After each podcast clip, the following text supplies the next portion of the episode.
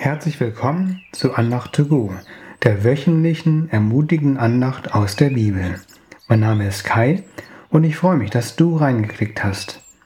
Wir beginnen heute eine Andachtsreihe mit dem Titel Wir sind. Diese Folge hat den Namen Wir sind das Salz. In Matthäus 5, Vers 13 spricht Jesus, Ihr seid das Salz der Erde. Wenn nun das Salz nicht mehr salzt, womit soll man salzen? Es ist zu nichts mehr nütze, als dass man es wegschüttet und lässt es von den Leuten zertreten. Dies sagte Jesus im Rahmen der Bergpredigt. Es handelt sich um eine sehr bekannte Aussage. Hier geht es ums Würzen und um den Geschmack des Salzes. Eine weit verbreitete Deutung ist, dass die Worte der Nachfolger von Jesus gesalzen sein sollen, damit die Zuhörer Durst nach Gott bekommen. Jetzt kommen wir zu einer weiteren Deutung, die jedoch nicht so bekannt ist und die ich im Rahmen einer Predigt von David Pawson gelernt habe. In Lukas 14, Verse 34 und 35 sagt Jesus, Das Salz ist etwas Gutes. Wenn aber das Salz nicht mehr salzt, womit soll man würzen? Es ist weder für den Acker noch für den Mist nütze, sondern man wirft es weg. Wer Ohren hat zu hören, der höre. Damals benutzten die Israeliten Salz als Düngemittel und zur Desinfektion. Als das Abwassersystem nicht so fortgeschritten war und Kot einfach in einer Grube gesammelt wurde, bestand die Gefahr, dass Krankheiten sich dadurch schnell ausbreiteten.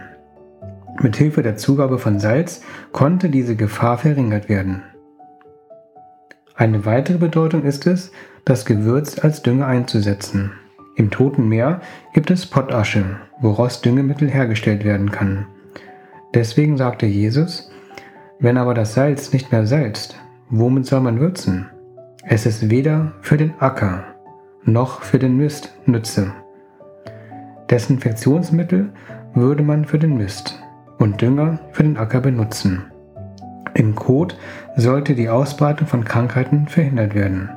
Es sollte also vermieden werden, dass sich etwas Schlechtes ausbreitet.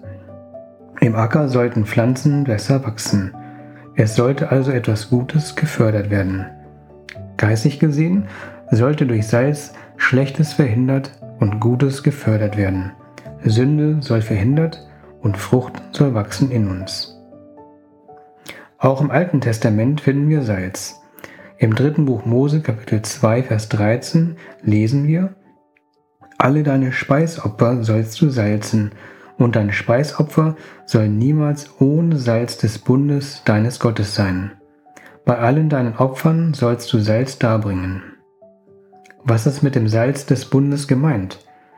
Der Bibelvers im vierten Buch Mose, Kapitel 18, Vers 19, gibt uns einen Hinweis darauf. Alle heiligen Abgaben, die die Israeliten dem Herrn darbringen, habe ich dir gegeben und deinen Söhnen und deinen Töchtern, mit dir, als ewiges Anrecht. Das soll ein Salzbund sein für immer, vor dem Herrn, für dich und für deine Nachkommen mit dir. Mit dem Salzbund könnte also Gott darauf hinweisen, dass er ein ewiges Anrecht auf uns hat. Es ist ein ewiger Bund zwischen Gott und seinen Kindern. Jetzt könntest du einwenden, dass wir doch keine Opfer mehr bringen im Neuen Testament und doch nur noch Jesus das einzige Opfer vor Gott ist. Ja, da hast du recht. Dennoch gibt es ein Opfer, das wir Gott bringen sollen. Wir lesen in Römer 12, Vers 1, Ich ermahne euch nun, Brüder und Schwestern, durch die Barmherzigkeit Gottes, dass ihr euren Leib hingebt als ein Opfer, das lebendig, heilig und Gott wohlgefällig sei. Das sei euer vernünftiger Gottesdienst. Dieses Opfer soll niemals ohne Salz sein. Frage den Heiligen Geist, wie Gott dich als Salz gebrauchen möchte.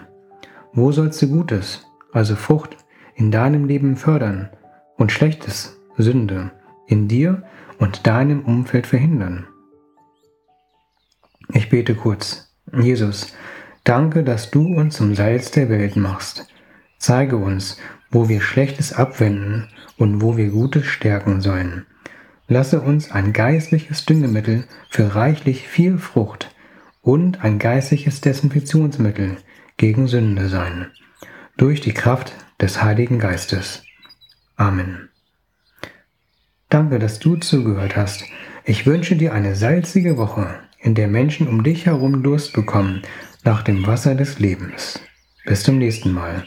Auf Wiederhören. Dein Kai.